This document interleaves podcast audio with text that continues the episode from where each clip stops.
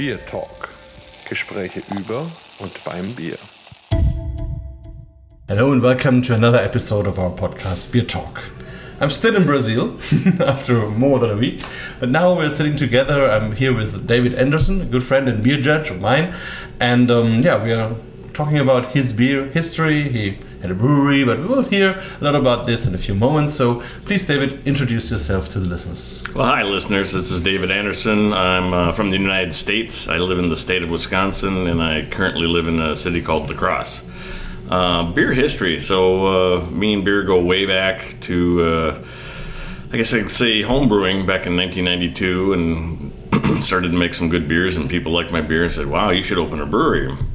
So I took that and uh, ran with it and created a, a concept I called the, the Brew Farm uh, to be able to brew beer on a, a farm or a rural spot and uh, kind of in the uh, image of a Belgian farmhouse style uh, brewery.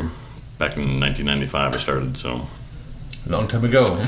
Yeah. long time before and long time after. So let's see. And how did it all start? So when you when you grew up, when when did you had your first contact to beer? Or, Oh boy!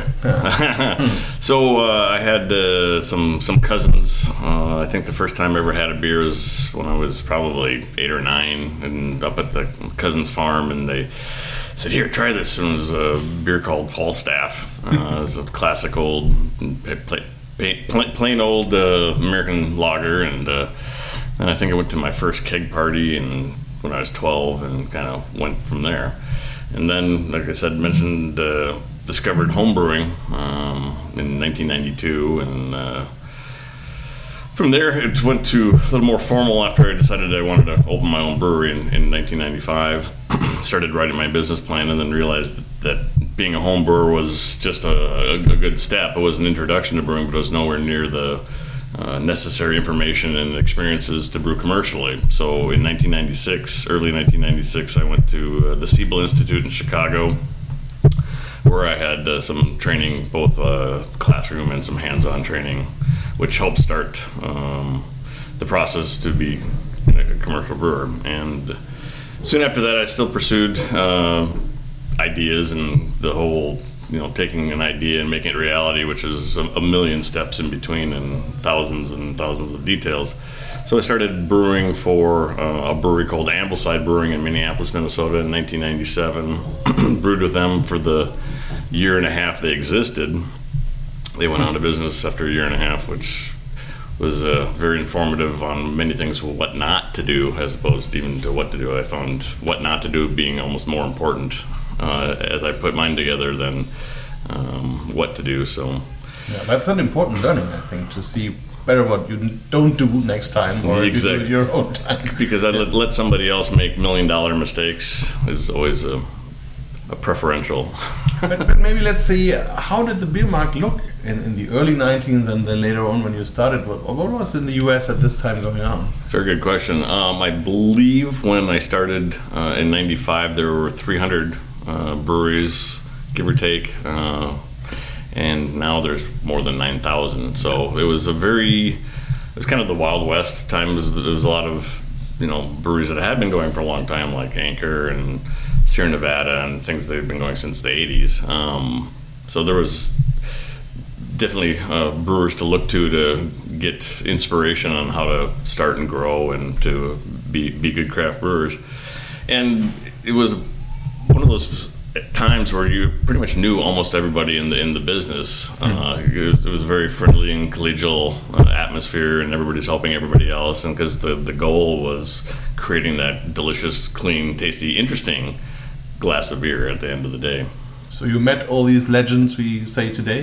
I did, yeah, and then it, it started. because um, the first time I got into the beer judging, I started beer judging soon after I completed the Siebel because there was sensory uh, training at, at Siebel. So I was like, oh wow, I, you know, I can definitely um, you know be able to take a beer and pick it apart as far as the you know the visual, the aromas, the flavors, the mouthfeel, the beer experience, uh, as I call it, to be able to do that. So I started judging homebrew.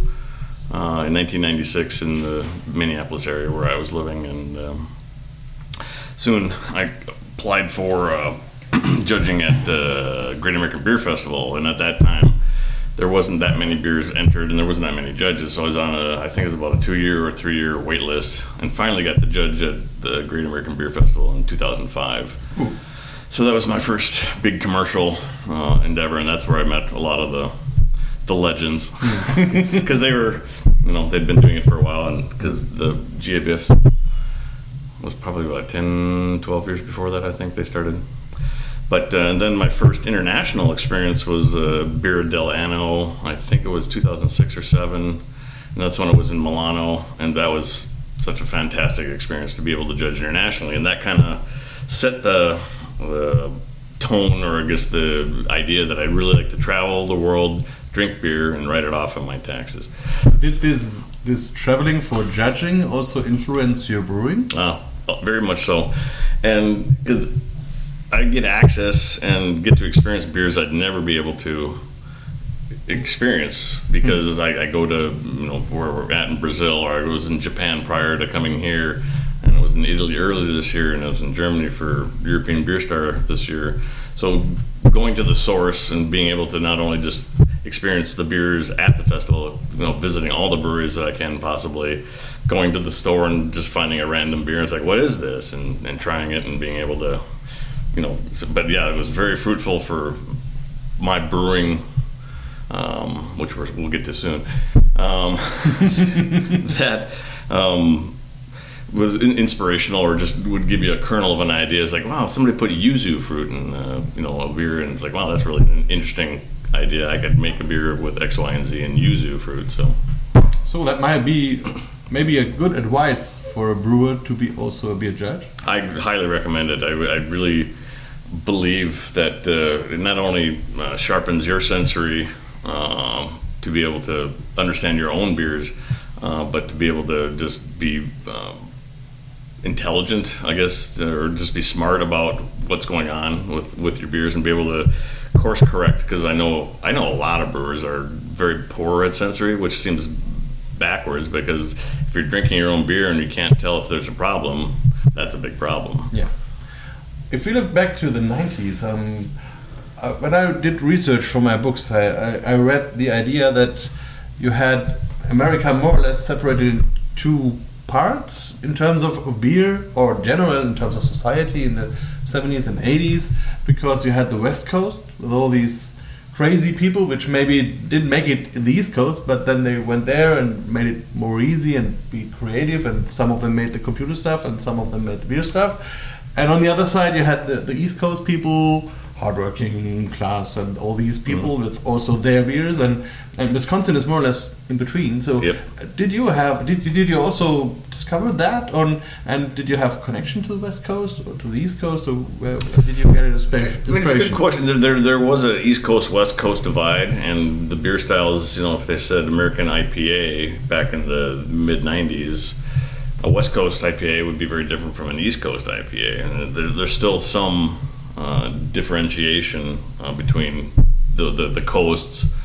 Um, but I think as, as, as, the craft beer market has grown, there's become a little more homogenous, so that East Coast kind of blends a little bit with West Coast. They kind of, you know, they, they have intermingling, so there's definitely a, a merging of kind of styles uh, when it comes to things of that nature as far as the Midwest, it's it's been such a uh, back back in the 1800s, many German and um, Czech immigrants. So mm-hmm. there's very heavy lager uh, emphasis in the in the Upper Midwest, and that it, it took a while for the the craft, uh, especially the hop angle of, of craft mm-hmm. beer, to really take hold.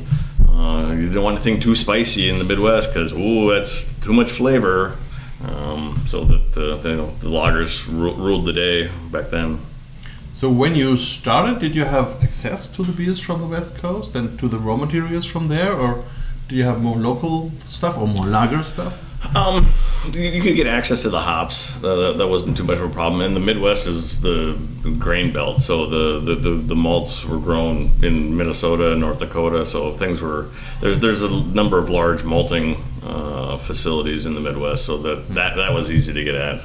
Uh, hops weren't uh, too they were accessible. Uh, you know, you get the stuff from um, Hopsteiner and uh, there was the imported hops were a little bit more difficult, but uh, as the market grew, availability grew with it. And being a home brewer, it was easy that time to start up, like getting the equipment, getting the raw materials with the recipes, or did you have communities, or how did that A little bit of both. There, there were uh, the, the classic, what they call homebrew shop, or lo- local homebrew shop, and uh, they had all the materials. They didn't have a, a great variety of things. It was pretty limited, and they you, you typically have a, pre-made kit or pre-assembled kit, so all the ingredients were there. You just had to have the, the equipment and you know they gave you directions. So it was, it was kind of like making soup at that point, but uh, not not quite. I always people think that making beer is the equivalent of making soup, so I use that analogy for uh, what's not making soup. Uh, so um, yeah, it's one of those things where once you start with a, a pre-made kit and then you have ideas. I like to cook, so there's a cooking background, so you can take and extrapolate um, from the, the existing recipes to like, well, what if I use this ingredient, or what if I change this yeast or these hops, and be able to experiment. And that kind of set the tone for later down the road when I open my own brewery. So you opened your own brewery, but did you have a normal job before? Some regular thing? I don't know about normal. Um, my, my my career is that I didn't really have a career. Um, been in the beer business in many different facets. Uh, once I started uh, putting together my business plan for Dave's Brew Farm in '95, uh, went to Siebel '96. Then I bought uh, some commercial land in the city of Plymouth, Minnesota, where I was going to open up a, essentially a, a brew pub it wasn't really my original vision of brewing on the farm. This was more of a, a rock bottom type uh, brew pub with 210 seats and 10 barrel brew house and big restaurant. and I chased that for three years before in the late 1990s. Uh, the market went south and uh, nobody wanted to invest in a in a restaurant at that time. So then I sold the the land I bought, which not knowing what was in the future, but that lump sum that I got from selling the land enabled me to down the road build the brew farm. Hmm. So, um, what were your customers at this time in the in the brewery in the, in the tap room? The, my, my before before the brew farm in your first. Uh, oh, there were there were it never came to exist. So, oh, so you yeah, just had the land and just had the, the land. I had I had the land. I had uh, construction plans. I had two banks that were ready to write loans, but I needed to raise three quarters of a million dollars privately. Yeah, it was. It ended up being a two point one million dollar project. Yeah, it was big. It was big. but the investors were scared to invest in a restaurant. Essentially, it was a restaurant that happened to brew beer. That's hmm. truly what a brew pub is. First and foremost, a restaurant that happens to brew beer, not a brewery that happens to have a restaurant. That's t- typically more American in that regard. So you could keep your investors and start the new project. Yeah, um, kind of, really didn't have investors. Again, hmm. they, they, they, you know, I, I, had everything in place for them, but there was nothing there. But I owned the land, hmm. and the land had increased in value significantly in the four years that I held it. So once I sold that, I had a nice lump sum. to be able to. And after I sold it, then I went to work for. Um, what did I do? I worked for other distributors. Um, actually, moved from Minnesota out to. I got married, moved out to Massachusetts, and started brewing for a brewery called Paper City Brewery in Holyoke, Massachusetts, mm. for two and a half years. I started a beer export company in 2002 called Brewers Alchemy Exports. Um, and showcased beers at the 2002 Great British Beer Festival. I brought a bunch of American beers over Hmm. So I had my hands in a lot of different kind of entrepreneurial things, and I went to work for a beer distributor. Moved, moved back to uh, St. Paul, Minnesota. I went to work for a beer distributor there, so I was a salesman selling um, online or not online draft accounts in the Minneapolis market. And then finally, in uh, 2007, I started looking at land and in February of 2008, I closed on 35 acres of what would become the brew farm. Yeah. Before we look to the brew farm, oh. what about your, your family? Did they support you, your parents or your wife or whatever? Or what did they, they say if you, if, you told them you're going into the beer business? Um, they were a little skeptical, as, as, I was as well. I suppose it's always good to have a little bit of skepticism because it's uh, now, now looking back, I know how difficult and how many, you know, how, how the deck is stacked against you to be able to, you know, actually create it and be successful. So, um, yeah, they're they're supportive uh, all the way through, and it's like, well, you know, if this is what you want to do, let's, you know, we'll we'll, we'll support you. And so I went forward and you know jumped off the the cliff and hope, hoping there was a net below. Do you have siblings? Yeah, I have siblings. I'm the eldest. I've got a brother who's a piano player, another brother who is a mechanical engineer, and a sister who does marketing. Okay. Good, good bunch of people. Oh yes, very good. Great. and, and they are all very again supportive. Uh, okay, and then you had the idea of the brew farm. Mm-hmm. So that for me means you have a farm, like animals and, and maybe some crops, and, Yep. Mm-hmm. and also, of course, beer.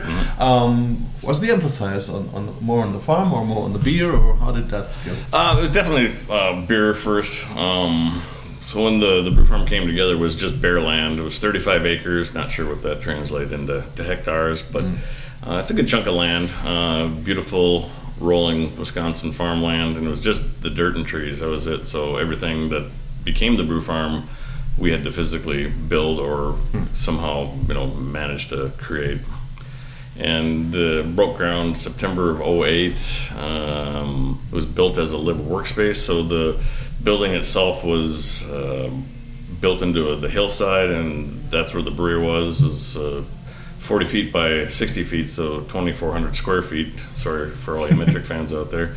Uh, and then the living space was above it, uh, about 1,500 square feet of living space.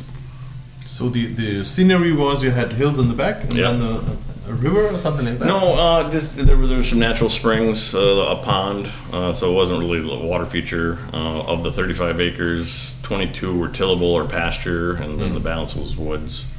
Um, and as far as the farm aspect, we uh, planted hops. We had four different varieties. I can't remember now. I think one was Fuggles, one was uh, Centennial, Cascade, and Northern Brewer. And for anybody thinking about growing hops, don't. Yeah. I I just was thinking, you need such a lot of knowledge to do all these different things. So, did you have people for that, or did you have to learn that on your own, or how did that? Yes, it was on all, all on my own. At the time, I was married, uh, so I had my now ex-wife, uh, but she was very into the growing of things. In fact, we had a uh, what's called a community supported agriculture. So she grew crops and sold shares for families outside the city. But yeah, it was just I had never had employees. It was I was a solo operator. so yes, doing everything. People would ask like, "So do you grow your own barley and, and malt it?" And I'm like, "No, it's it's just 24 hours in a day. It's, it's just me. I just wanted to ask because for me that sounds like a 26-hour day. It is at least 26, you know, it, and more. It was, and it, it's one of those things where I've been so involved in it, and you know, it, it just was kind of a natural thing where there's always stuff to do, and people would ask me, "It's like, well, do you have a job outside of this?" And then I'd give them the look, like, "Are you kidding me?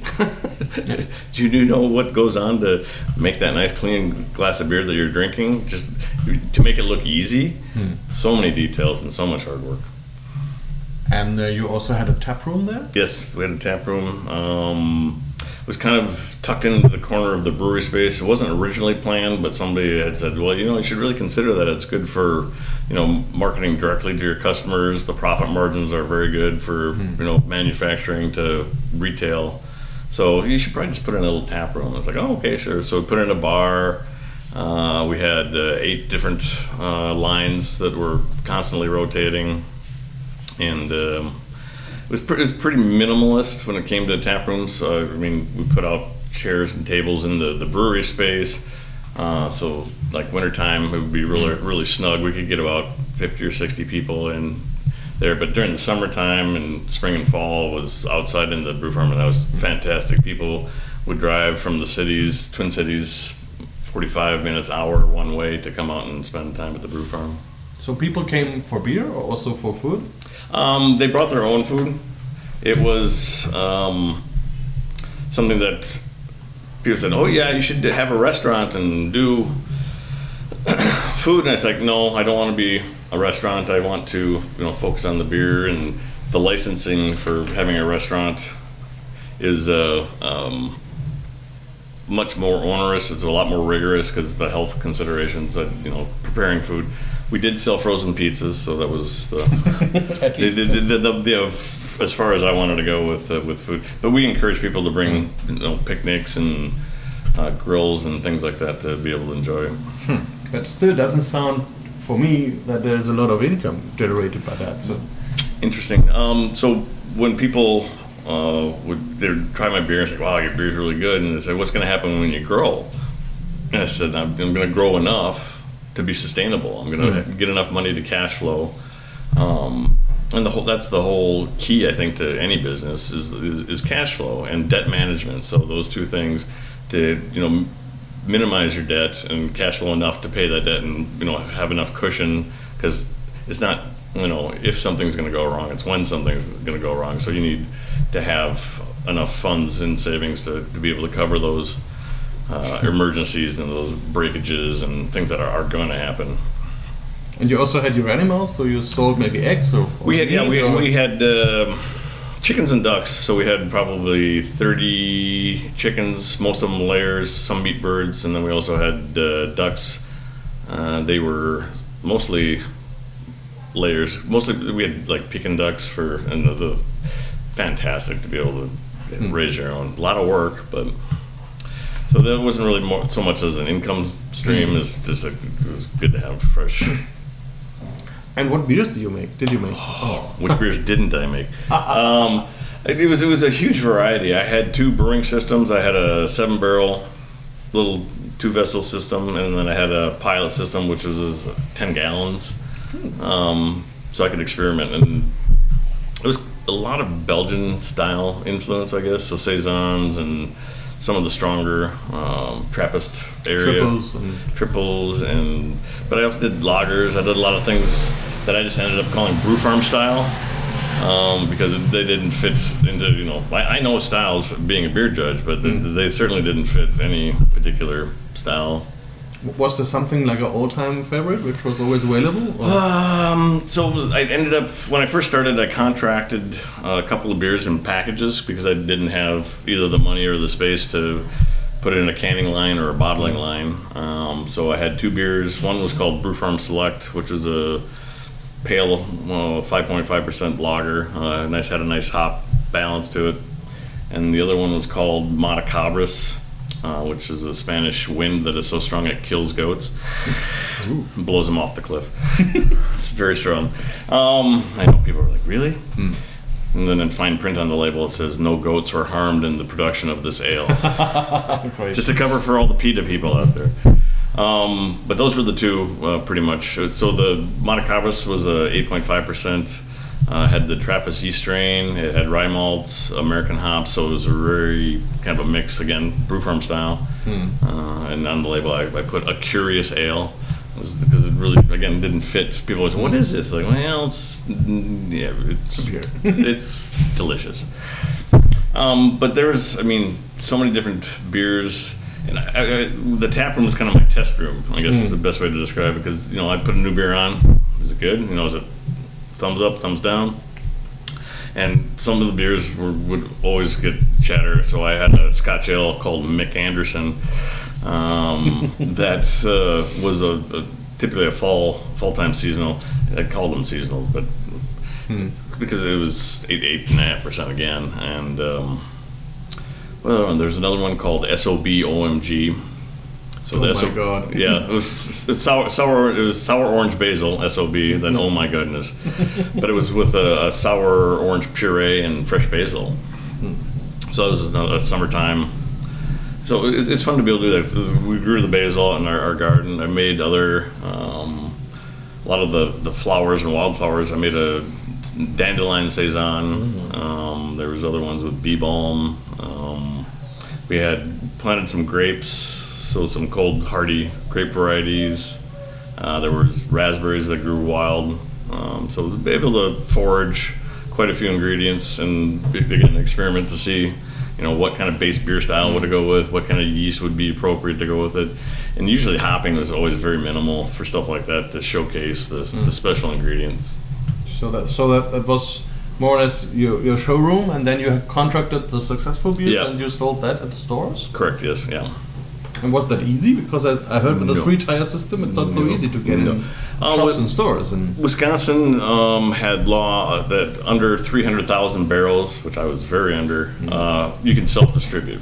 oh, okay. So, um, but I did work with a distributor to have both uh, throughout Wisconsin, where I did I did some self distribution in my small area, and then outstate uh, I had a distributor who distributed my beers, and then I had a Minnesota distributor cover the. I was 45 minutes from Minneapolis, St. Paul, so which is a huge beer market. So I had a distributor there in that market. That's how the beer got around. Yeah. So and and then people drove to your location. Yep. What about the alcohol law driving thing? Is that in, in the US? It is, yeah. topic? It's um, it, it's there. It's 0.8 percent, um, which is pretty standard throughout. States for a while had a wide variety of, of alcohol limits, but now 0.8 has, has been the typical. Um, and more often than not, people would have a designated driver. Um, so, and I also uh, started my taproom hours early, so people weren't coming out and getting drunk. So I started at three in the afternoon, and I closed at seven. Oh, Those were my hours. that's really early. Yeah. Very early, yes. Because I didn't want to be a bar. I didn't want to be have customers because I lived upstairs, and hmm. you know, seven o'clock usually meant I was fine to close at about eight. Hmm.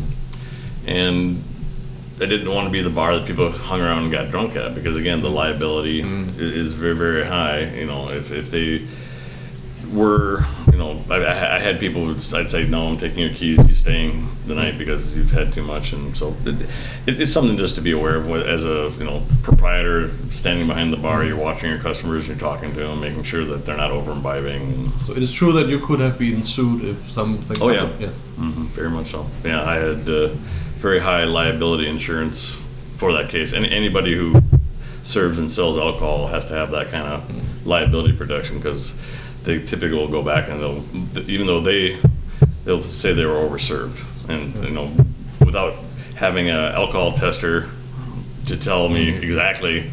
You know, where you know one person can drink three beers, and another person can drink beers, and one's drunk and one's barely even buzzed. So it's you just got to be aware.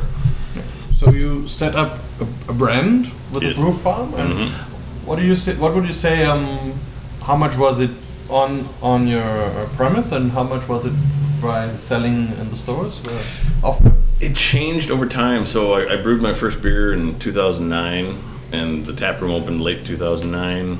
And I also started uh, contract brewing in 2009. Actually, before I brewed any beer, I had recipes I developed before, so I started the contract because I wanted to get the. I, I used the contract packaging and whatnot to get the brew farm name out there. Mm-hmm. Because when I first started, I said, "Well, yeah, it's Dave's Brew Farm." I go, "What's a brew farm?" Nobody had because I, mean, I made the word up in 1995. Mm-hmm. Um, so it w- went very well with packaging up till about 2012, 2013, and then the craft beer market in the United States just exploded. Hmm. So what was fairly, I hate to say, easy to sell in 2009 and 10 and 11 became extremely difficult in 2012 and 13 because the marketplace was just flooded.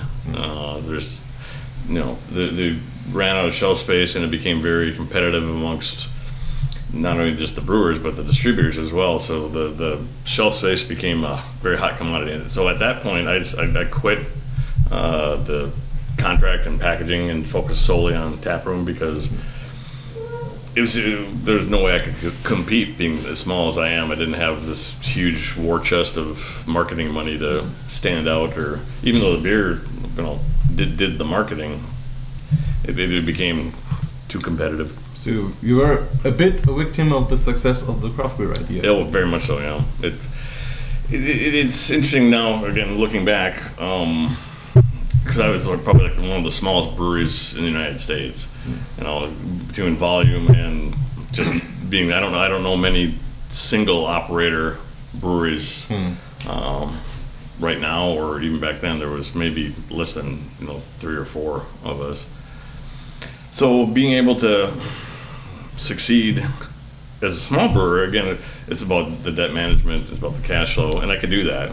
I, I wasn't gonna. I didn't, I didn't get into the business to get rich, quote unquote. It, it was for me. It was lifestyle. I, I had to make money. You know, that's that's the business. But I wasn't out to just like suddenly become this multi-billionaire craft brewer in Wilson, Wisconsin. Um, so it was it was a fantastic, you know, lifestyle and experience to be able to do that and living out there and brewing whatever I wanted was. I think many brewers would be very envious of having that instead of brewing the same beer because that's their core. How was the relationship to the other brewers? Because when I in Germany, um, we had something like a, a break point in the craft beer market. It was in Germany about 2014, 15.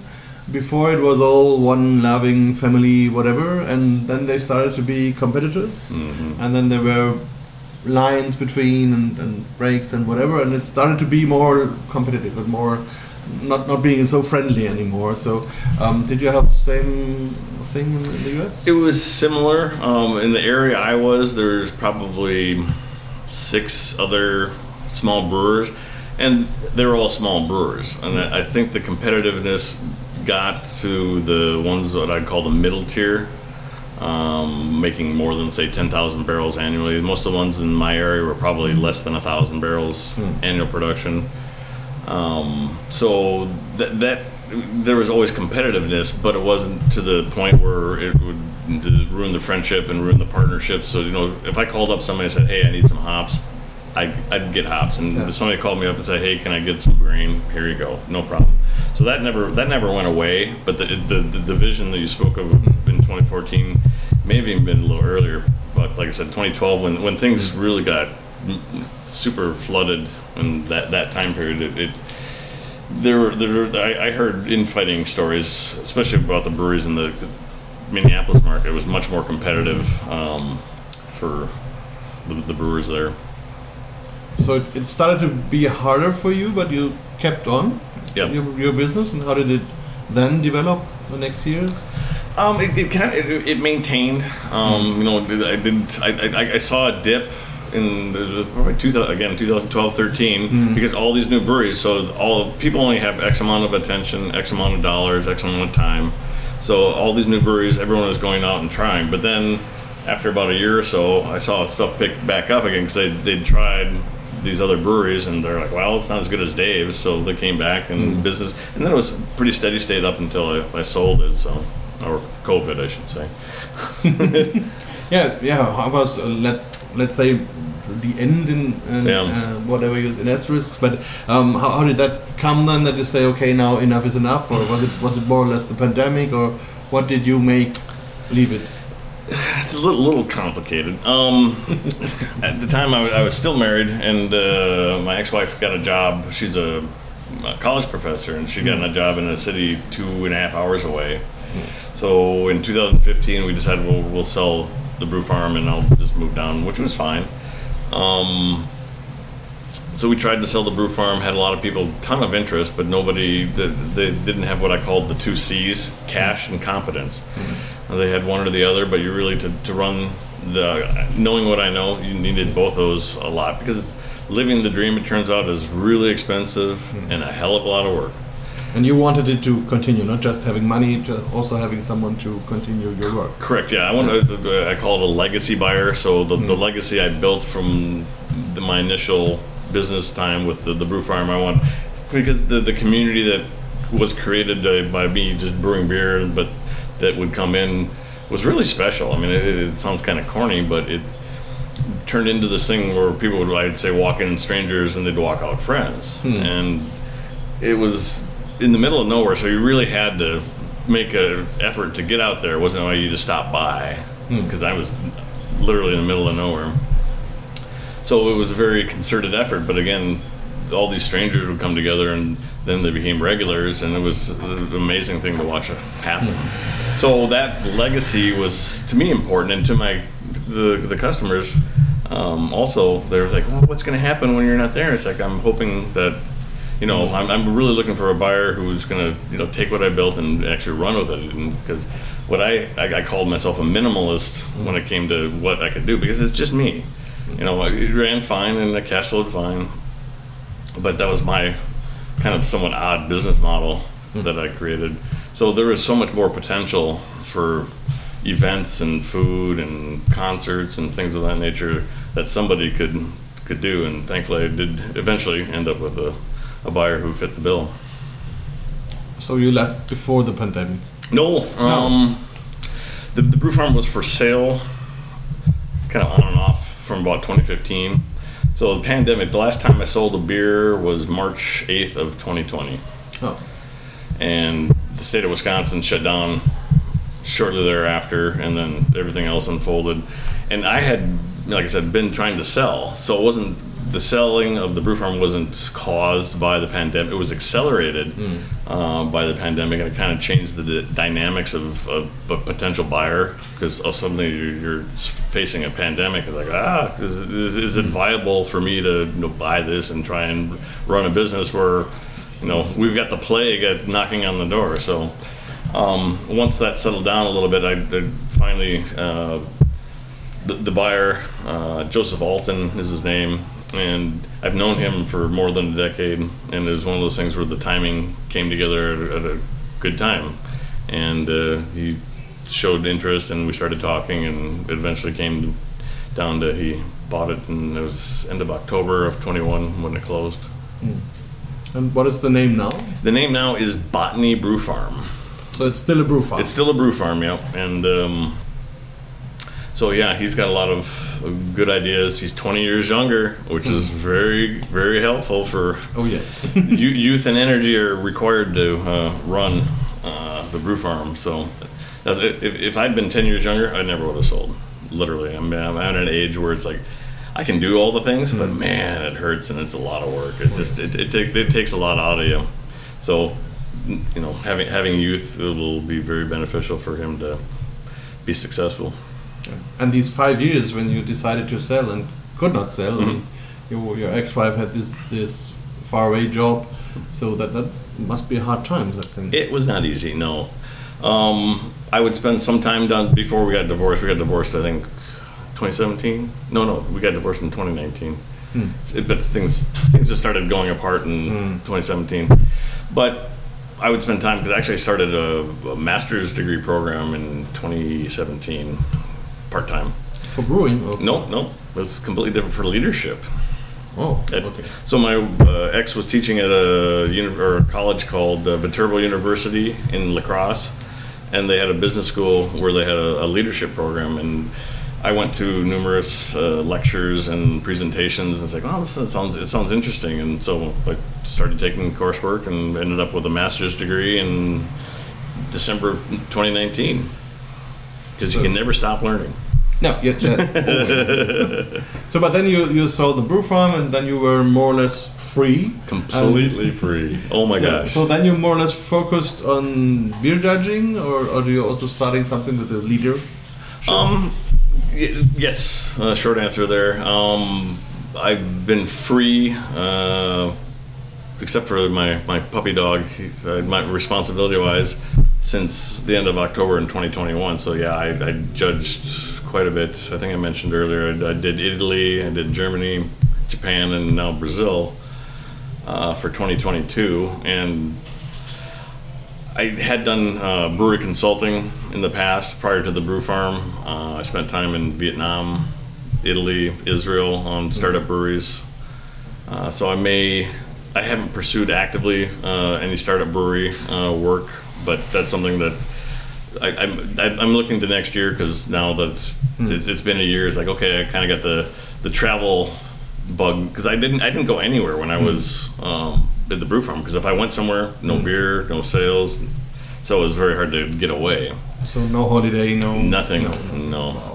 So now I'm, I'm kind of I was making up time uh, this, this year and, and spending uh, a lot of time on the road.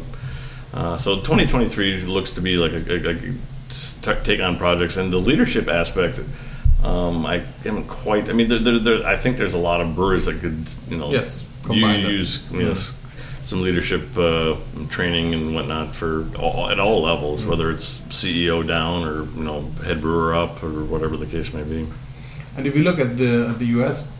craft beer or maybe beer market in general, so when you when you're working at the brew farm these years, Mhm. If you have no holiday, you also have no time to, to see what's happening somewhere else. So, if you now look back on that, is is there a big change? Is it different now? What do you think? What it's about? Yeah, it's definitely changed. Um, it's matured to the point. I mean, there was a lot of um, big breweries that expanded just before the pandemic, and there's been a lot of uh, fallout from that. Uh, so a lot of places have gone out of business or have very drastically reduced their expansion plans.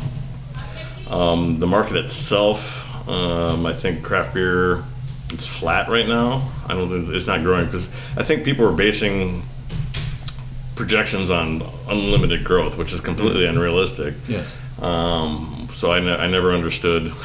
We're going to keep on growing at 45% every year till eternity, which I, doesn't it doesn't work that way. Um, I know that a lot of brewers took a hit and started producing hard seltzers, mm-hmm. you know, the hard seltzer market. But I've heard now that that's going down significantly as well. Mm-hmm. So things go in phases, and then, and, you know, if, if you chase trends, you're going to be at the whim of trends. And mm-hmm. you know, if you brew solid beers, have you know good people, you should you know be able to succeed on just being a good brewer instead of having to be a pastry stout seltzer, who knows what. So, do you have an, an idea why we still have raising numbers of breweries in the US? I think there's there's a lot of room, I believe, for um, small brewers. So, local Yeah, ones. hyper local. Um, beer is best fresh at the source, and uh, that, that's why if a tap room is available, I'll go to a tap room because that that's truly the best expression and best enjoyment is right at the brewery. Um, and again, depending on the business model, they take on uh, just enough debt and can cash flow. Small breweries can be successful very easily. Again, you're not going to get if, if getting rich is your you know motivation. Opening a brewery is not. is not the way to do it.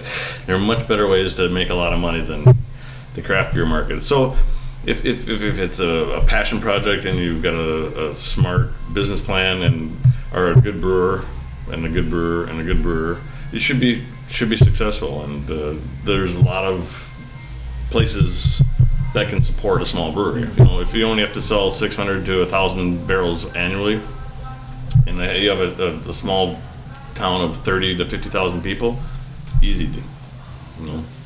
Maybe maybe one last thing. Um, did your view on the big players change? So because when when I think on the big players in Germany, maybe 20 years ago, Mhm. they were all competing. They were trying to destroy the small ones, getting up every hectoliter counts. So and, and they were very rude on the market. And Mhm. now some of them understood that if they destroy all the, the small things, they will lose their identity and and they start to do more cooperations. But on the other hand, more and more small ones are bought by big ones, and then also some are managed in a new way, which then means beers change and also may not be better anymore, whatever. So, um, yes, do, do you think there has been a change in the states? Um, uh, you know, the, the, the big brewers are, I respect the brewers themselves. The fact that they can brew that much volume consistently, I've got deep, deep respect for that. As far as business practices, I don't have that much because they're just going, like you said, squeezing every dollar or euro mm-hmm. out of any, and every opportunity. So I don't see that having changed. It, it's kind of deviated in, in its methodology. You know, whether it's buying small brewers and either mm-hmm. changing them significantly or, or just shutting them down to mm-hmm. buying out the competition. Um, they, they still do that, and I'm quite a skill. And again, they're they're just motivated by shareholder you know return, and it. it I, I wish it was not as you know greed driven. You know, it was more, you know, we're all in this together and we should all try and grow the market together. And you've got your segment and we've got our segment and let's help each other. But that's a fantasy. I think there's a, there's a big yeah there's a big difference between the people in the management hmm and and, and the brewers because also in the big players you have brewers and Yeah. they and they love what they do and, Yes, and they love so. Mm-hmm. their beers and they they are as proud as the others so Correct, yeah. I think that's always hard and and also I, I I saw there is some change in the storytelling Oh, because sure. when when you see before maybe 2010 or like this uh, they the, the big players said, okay, we, we are the big ones, so we more or less don't care about the others, and, and we have more history, we have more um, the bigger equipment and the better resources and Yep. whatever. So and but then I realized that they started to take over the the messages of the smaller ones. So Mhm. let's say AB InBev just found out that they had two founders which were immigrants and which Mhm. had a personal history and an idea about beer and and it, it changed how they made it look like and Mhm. also nowadays now they make uh, advertising with um, windmills and farms and so all Yeah. this sustainability comes over so i think they, they realize things but they are more making it up than making it good so something like that That's it's true. I mean, again, they're they're trying to take uh what's become a commodity and then back back into a story, whether it's real or imagined. Um, they're because they've they've seen what the storytelling from the craft brewers has done and how that engages consumers and. Uh, I never spent a nickel on advertising or marketing. I just put stuff out on my blog and, or my Facebook page, like I'm open this weekend. So all the people that uh, had my beer became my marketing. I had the, the, the marketing team, and it was all word of mouth. And word of mouth uh, advertising and marketing is so powerful, and it's so sticky and so persuasive. And the big guys see that and go, "Wow, I want a piece of that word of mouth marketing." So they try to create this aura of being special, and they pay people to go out and be influencers and say, "Hey, you should try this big brand of beer because it's got this X Y Z story," and it doesn't stick because people can see through it. They, they, they know authenticity. Sometimes it, it, it takes a little bit to see through it, but the, at the end they'll say, "It's like, well, that's that's not a good. That's a fake story. It's not, and, and the beer doesn't support the story." yeah. yeah that's that's it and maybe last question do you maybe partly regret that you left that and and how are your ex-customers do they still have contact to you and ask for beers or ask for recipes or is there still a community Um, it's there's no regret because I'm, I'm kind of a serial entrepreneur, I guess. And the fact that I ran the brew farm for 12 years was actually the longest I've, I've done something. Uh, so I, I, I, I created something from nothing, and I, I'm very proud of that. Um, but it was just time, you know. Not, nothing lasts forever. Uh, I do miss my customers. Uh, that the, the, the brew farm community that was created. Um, I, I miss the the people and the contact and hearing their stories and seeing the friendships that developed over the time. Um, I still do hear from customers often. Uh, Facebook's been my method for keeping track. I mean, I, I can't stand Facebook uh, philosophically, but it's a fantastic tool for keeping in touch with friends all around the world.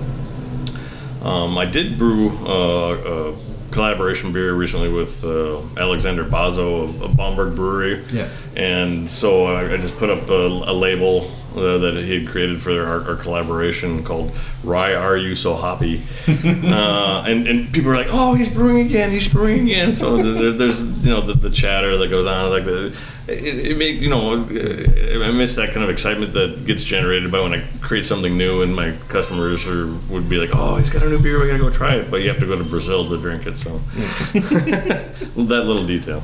like like a BAM beer farm Yeah. nothing- Great. So thanks a lot for your time. Thanks a lot for having us taking part in your story and, and hear what it's about. And yeah, all, all the best for your next time and for the next uh, ideas and businesses. Well, thank you, Marcus. Appreciate the uh, the interview. Bier Talk, der Podcast rund ums Bier.